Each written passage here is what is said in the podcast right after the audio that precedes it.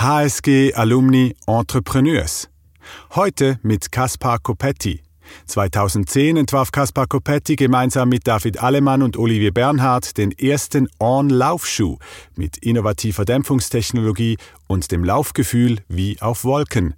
Als Co-Gründer leitet Kaspar Kopetti heute den weltweiten On-Vertrieb.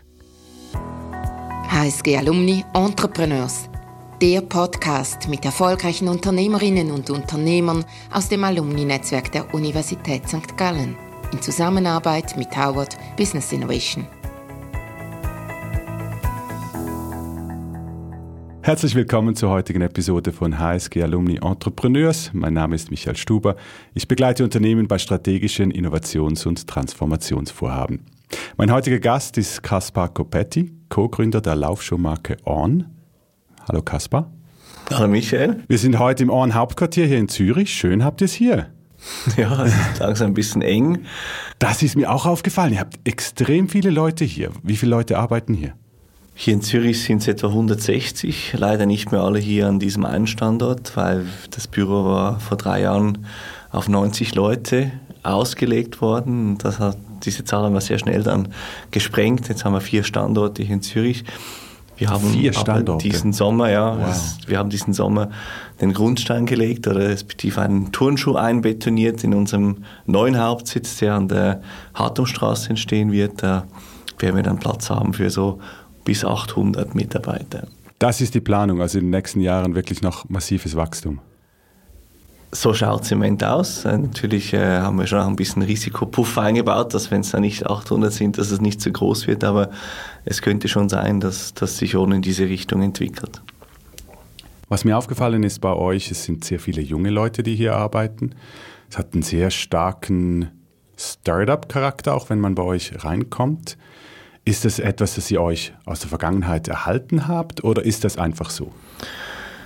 Gut, wir sind natürlich eine junge Firma. Wir sind neun Jahre alt. Ähm, wir haben wenige Mitarbeiter, die neun Jahre alt sind, sondern äh, ähm, etwa die Hälfte der Leute sind im letzten Jahr dazugekommen. Das Durchschnittsalter ist etwa 29, also ich bin mit 42 wow. bin ich ein, ein, ein Oldtimer. Was mich aber ganz besonders freut, ist, dass wir allein hier in Zürich ähm, etwa 30 verschiedene Nationalitäten haben. Ähm, und das macht es einfach unglaublich spannend. Also Deutsch ist bei weitem nicht die meistgesprochene Sprache. Und äh, wir sind ja ein globales Unternehmen. Wir haben noch ähm, Tochtergesellschaften in, in, ganz vielen Ländern, ähm, wo nochmal etwa vielleicht 160 Mitarbeiter äh, arbeiten. Und ähm, dieses, dieser internationale Charakter, der hat mir in meinem früheren Job gefehlt. Und den können wir jetzt bei uns so richtig ausleben. Es ist eine sehr junge Atmosphäre hier. Es ist äh, auch eine Kultur. Man, man redet miteinander, man sitzt zusammen an Tischen. Ähm, ist das etwas, was für euch sehr wichtig ist im, im, in der Arbeit, die ihr macht? Oder wo, woher kommt das? Auch die jungen Leute. Also es ist ja nicht selbstverständlich, dass man jetzt junge Leute hat, um einen internationalen Vertrieb aufzubauen zum Beispiel. Ja, was, was glaube ich, das große Thema ist, ist die, Dynamik, die, die bei uns äh, drin ist. Wir sind im Prinzip seit dem ersten Jahr wir uns jedes Jahr verdoppelt. Ähm, im, im, Umsatz, in der Anzahl Leute, ähm, im geografischen äh, Fokus und das Tempo ist einfach sehr, sehr hoch. Und, und wir haben ganz bewusst eine Kultur geschaffen, wo Informationen frei zugänglich sind, wo ähm, die Leute eben keinen festen Arbeitsplatz haben, sondern jeden Tag an einem anderen Ort sitzen, dass auch der Austausch gut funktioniert. Und die Mitarbeitenden, die, die wissen sehr viel, die müssen auch verstehen, wohin wir wollen, die müssen auch mit Unsicherheit umgehen können.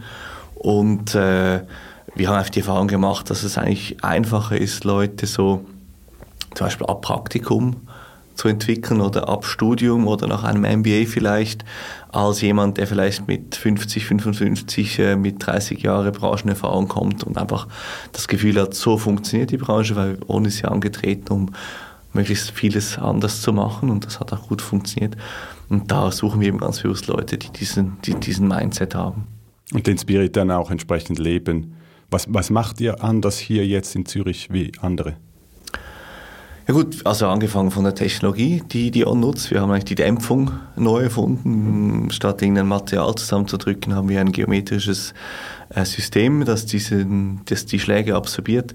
Aber da haben wir eben auch so ein bisschen Mut gekriegt, dass wenn wir eben das anders machen können, dann können wir auch unseren ganzen Go-to-Market, die Produktion, die Logistik, ähm, unser IT, ähm, Businessmodelle, auch wie wir mit der Kunden zusammenarbeiten, anders machen. Und das ist auch einer der, der Kernwerte von On. Ähm, be different, also das ist super wichtig, wenn jemand sagt, ja, so macht man es halt, dann hat er in der Regel eine sehr kurze Halbwertszeit bei uns, sondern die, die, die Herausforderung ist wirklich einfach neue Wege zu finden. Und das verlangt ihr auch dann von den Mitarbeitenden, also dass die ständig neue Wege suchen, ständig sich überlegen, wie könnte man es noch besser, anders, ja, also, differenzierter machen. Also, und die Mitarbeiter verlangen es von uns. Das heißt, wir haben ja sehr flache Hierarchien, wir haben auch keinen CEO bei uns oder so, sondern wir geben im Prinzip die, die strategischen äh, Leitplanken mit und die Mitarbeitenden bewegen sich dann sehr, sehr frei daran und das, das hängt einfach damit.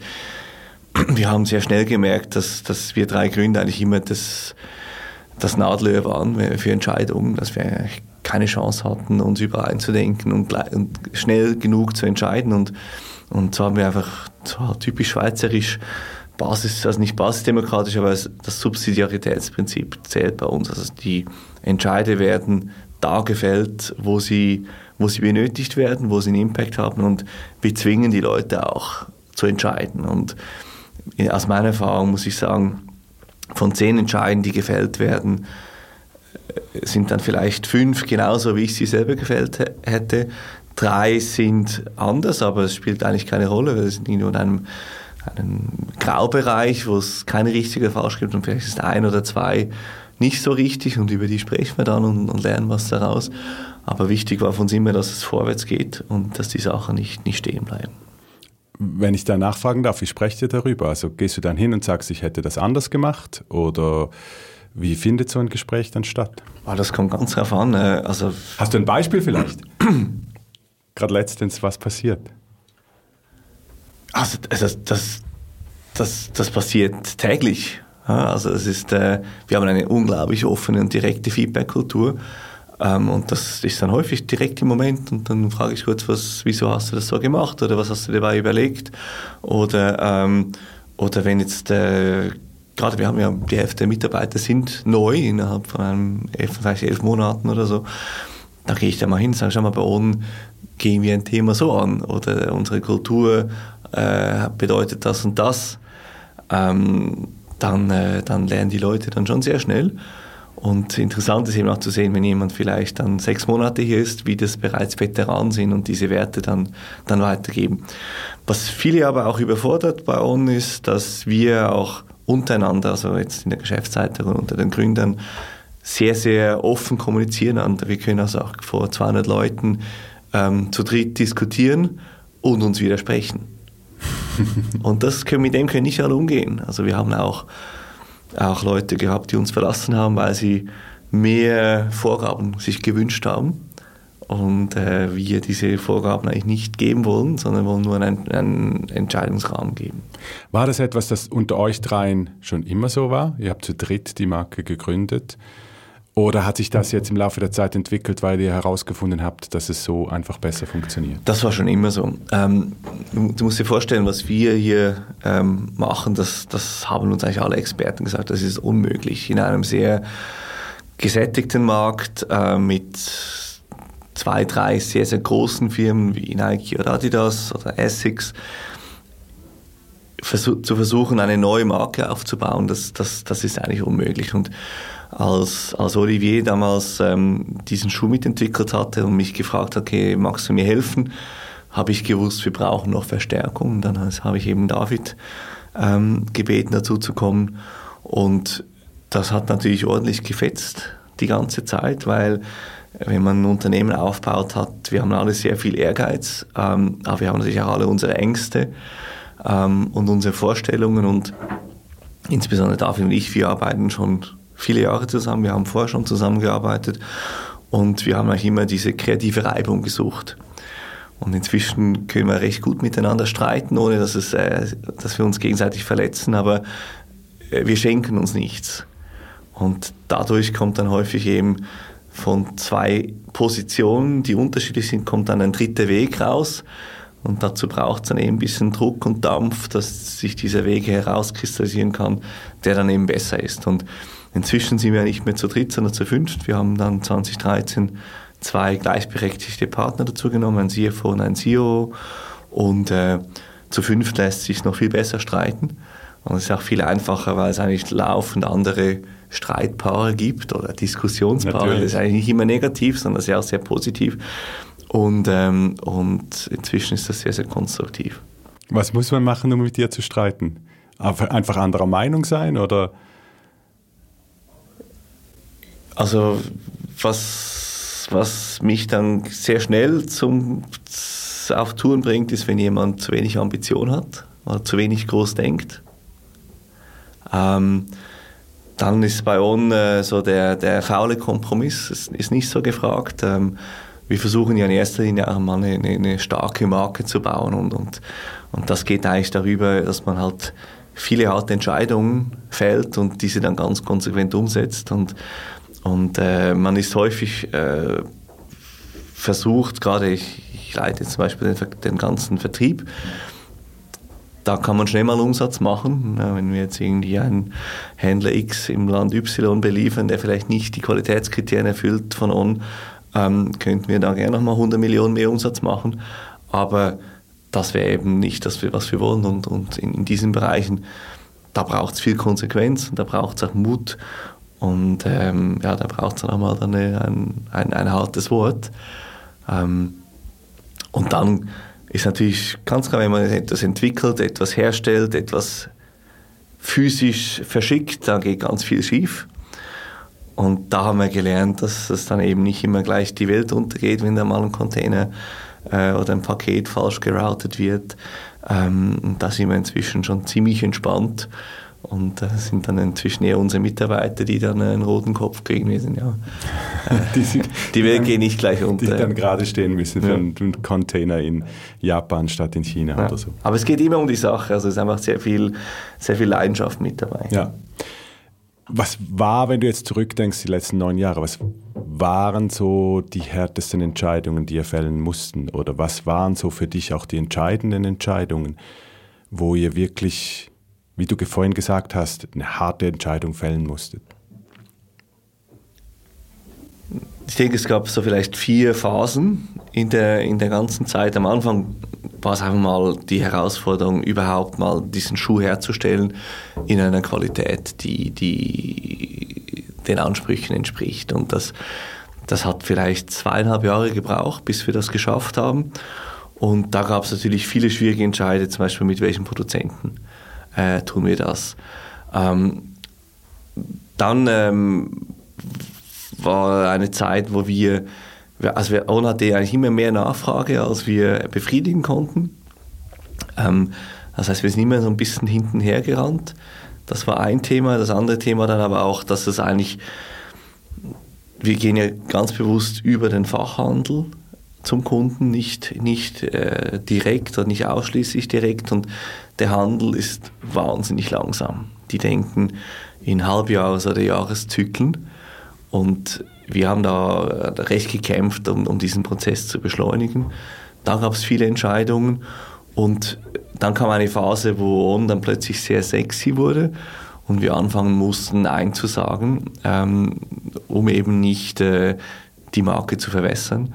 Und, und das waren dann, da waren viele schwierige Entscheide, weil wir natürlich einerseits mit äh, dem Qualitativ-Hochstellenhandel gepusht haben, dass die schneller äh, mehr Marktanteile mit uns machen und andererseits haben wir bei vielen Partnern absagen müssen. Und das ist dann so Kurzfrist versus Langfrist äh, Entscheide sind immer, immer schwierig, vor allem wenn wir uns Ziele setzen und natürlich auch einen gewissen finanziellen Druck äh, haben äh, dann die richtigen Entscheidungen zu fällen, das war nicht immer ganz einfach. Okay. Was spielst du da für eine Rolle? Kommst du dann mit, mit gerade jetzt vom Vertrieb her, kommst du dann mit einem Vorschlag oder wie entwickelt sich das? Ja, ich würde sagen, die, die, so die zwei, drei Jahres Markenstrategie oder, oder die Vertriebsstrategie dann als Teil davon, das, das kommt sehr stark von mir, ähm, weil ich einfach so ein bisschen die Fähigkeit habe, ich kann so die Zukunft träumen und, und gehe dann eigentlich davon zurück, was müssen wir heute tun, um dahin zu kommen. Und das ist auch der Luxus, den ich habe. Ich habe natürlich auch Zeit, mir über solche Sachen Gedanken zu machen, während vielleicht ein, ein, ein Verkaufsleiter in einem Land oder ein Verkaufsmitarbeiter, der hat dann seine äh, 100 Kunden, die er betreut und der hat auch gar, gar keine Zeit, ähm, sich diese Gedanken zu machen. Und da braucht es dann schon äh, ab und zu auch vielleicht, dass gerade diesen Sommer haben wir eine, einen ziemlich großen Schritt gemacht in unserer Strategie. Da habe ich etwa 20 Leute zusammengebracht, dann sind wir drei Tage wandern gegangen im Engadin, dass alle sich wieder mal auf die Zukunft einschwören können. Und äh, auf diesen, äh, in diesen langen Gesprächen haben wir uns überlegt, okay, wie fühlt sich das an in, in fünf Jahren, wo werden wir sein? Weil wenn wir fünf Jahre zurückgehen, hätte sich niemand vorstellen können, dass On da ist, wo wir heute sind. Aber genau gleich können Sie sich nicht vorstellen, wo wir in fünf Jahren sind. Und, und diese Schritte, die machen dann gewissen Leuten auch Angst, weil die eigentlich, heute sind wir da, wo sie sich erträut haben, dass wir jemals sein werden. Und äh, meine Aufgabe ist, die Leute äh, anzuregen, noch viel größer zu träumen. Ja, zumal wenn die jetzt erst ein Jahr dabei sind, dann sind sie ja eigentlich erst heute dazugekommen und kennen ja nur das heute. Die kennen ja gar nicht, wie es vor sieben, acht Jahren war, denke ich mal. Gut, die, die, Mitarbeiter sind auch überhaupt nicht das Problem, ja. sondern es sind eher die, die vielleicht 2011 oder 2012 dazugestoßen sind und da waren wir natürlich komplette Außenseiter und überhaupt jetzt bei gewissen Händlern nur gelistet zu werden, das war ein Riesentraum oder wenn man in Tokio joggen geht, dass man überhaupt einen Paon sieht. Das war, das war eine riesen Überraschung. Ich bin persönlich noch jedem On-Kunden nachgerannt und habe die angesprochen und mich vorgestellt. Und ähm, inzwischen, wenn ich jetzt mit dem Fahrrad hier in Zürich durch die Stadt fahre, das, dann zähle ich jeden Morgen mindestens 30 Pounds. Ich habe das probiert heute Morgen. Ich habe nur zwei gesehen. Aber es hat geregnet draußen. Vielleicht haben ja, die Leute andere ist, Schuhe ist nicht ganz das Wetter, aber jetzt im, im, im, im Sommer, wir hatten einen fantastischen Herbst, ist das so. Ja. Äh, ich war jetzt gerade in Texas, da habe ich auf der Morgenrunde jedes Mal zwei, drei uns gesehen. Und inzwischen habe ich aufgehört, dann äh, alle anzusprechen, weil da gab es auch schon lustige Erlebnisse, wo ich gedacht habe, was ist das für ein Freak? ähm, aber da ist natürlich ganz viel Respekt äh, auch da vor ähm, vielleicht gewissen äh, Personen, die eben diesen Markt geprägt haben und dass man da plötzlich eben nicht mehr als Bittsteller kommt, sondern auf Augenhöhe mit denen spricht. Da müssen viele Leute dann auch umschalten. Während die, die jungen Mitarbeiter äh, oder die, die kurz dabei sind, die kommen zu uns und sagen, hey, ich möchte zu uns kommen, weil ich sehe, ich kann hier noch viel bewegen, weil ihr seid ja noch klein und bis ihr so groß seid wie Nike, da müssen wir noch viel arbeiten. Während Leute, die am Anfang dabei waren, eigentlich jetzt an einem Punkt sind und sagen, was, wir sind ja bereits jetzt Thema so groß, wie wir uns je erträumt hätten. Ähm, äh, noch mehr wird dann irgendwann mal gefährlich. Ja. Und ich okay, denke, also das sind dann die Gefahren, die, die davor gewarnt genau, werden. Okay. Genau. Und, ja. und, und, und, wir denken natürlich, wir sind erst ganz am Anfang. Ja.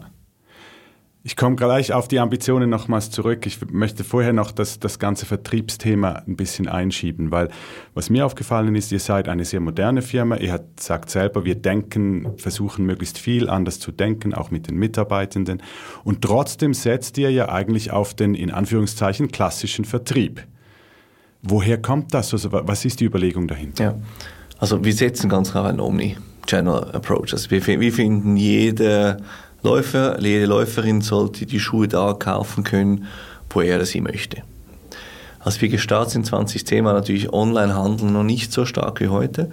Wir haben aber vom ersten Tag an unsere Schuhe auch online verkauft auf unserer eigenen Website www.onrunning.com. Genau. Sagt er ja, aber das ist eigentlich nur so ein Test, ob es auch funktioniert. Also Großabsatz macht ihr da, glaube ich, nicht, oder? Doch, da machen wir schon, schon? sehr ordentlich okay. Volumen. Ja. Also okay. wir haben von allen Laufschuhmarken sicher den größten Anteil im eigenen E-Com. Mhm. Ähm, das ist aber gleichberechtigt mit allen anderen Kanälen. Und, und was wir wissen aus unserer Erfahrung ist, dass man eigentlich als, als Läufer oder auch als Skifahrer, ich komme aus dem Snowboardsport ursprünglich, dass man in ein Fachgeschäft geht, um sich inspirieren zu lassen, um herauszufinden, was sind die neuen Sachen, um auch Teil dieser Gemeinschaft zu sein. weil da eben Leute arbeiten, die das aus Leidenschaft machen und nicht nur um Geld zu verdienen.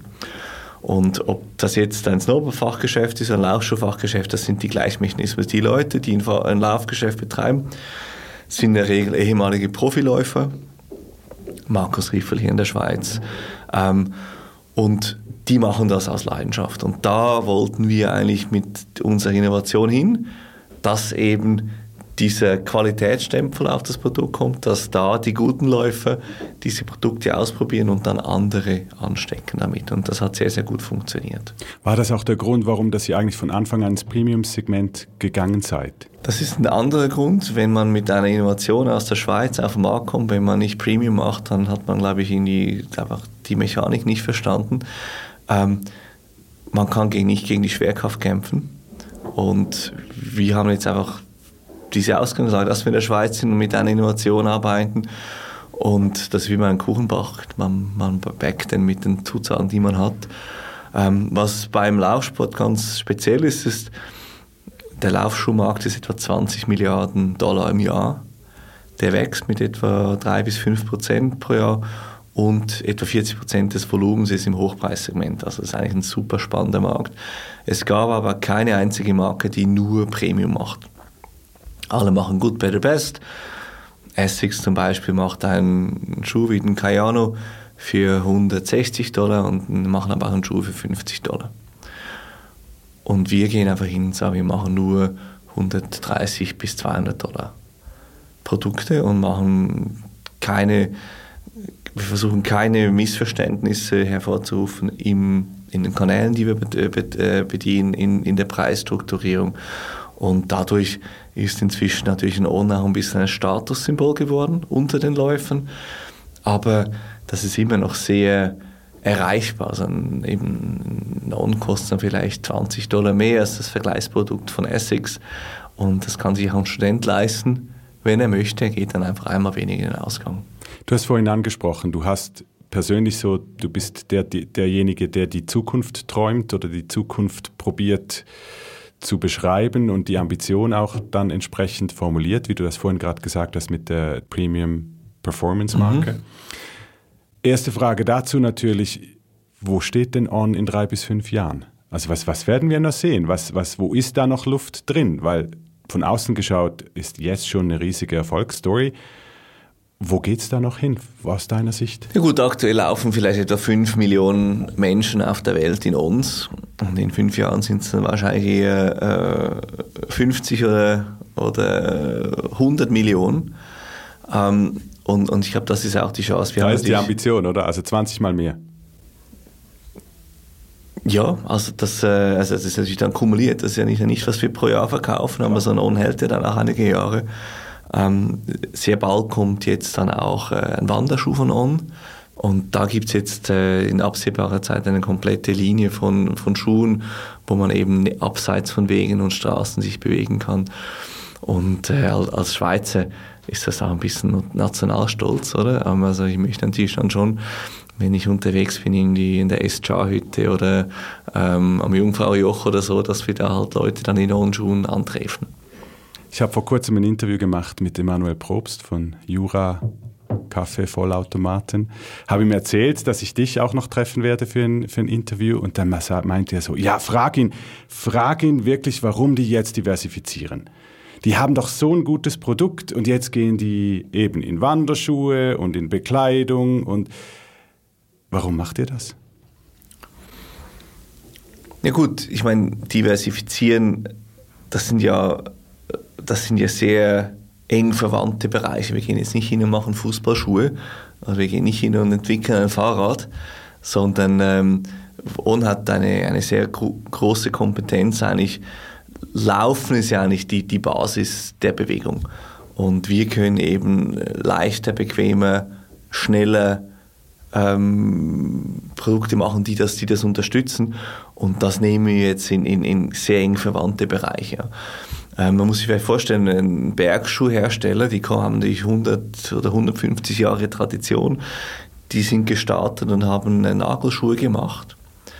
Und das merkt man den Schuhen halt heute noch an. Der On-Wanderschuh ist 40 Prozent leichter als das Vergleichsmodell vom Marktführer. Und diese Kompetenz hat On und die möchten wir den Leuten natürlich zu, ähm, zugänglich machen. Ähm, also es ist eigentlich die Entwicklung weg vom reinen Running, also heißt ja On Running eigentlich im Moment noch, zum hin zur Unterstützung für sämtliche ähm, Sportarten oder sämtliche Bewegungen, die mit Laufen zu tun genau. haben. Genau, und eben immer aus dem Performance-Aspekt. Also das in jedem On-Produkt steckt ganz viel Engineering drin, immer mit dem Ziel leichter, komfortabler, schneller. Und das ist natürlich in ganz vielen Bereichen ist das relevant. Ähm, von dem her sehen wir es jetzt nicht als eine Verzettlung, im Gegenteil, wir, wir, sehen, wir sehen ganz klar, ähm, das ist eine Fokusstrategie. Das sind häufig auch sehr die gleichen Ver Ver Vertriebskanäle, es ist ein gleicher Endkonsument. Aber ich glaube, viele, viele Schweizer Firmen denken einfach viel zu klein. Ähm, wir haben vor vier Jahren äh, Gespräche geführt mit Firmen in der Schweiz, auch mit Swiss Global Enterprise, als wir uns überlegt haben, nach Japan zu gehen.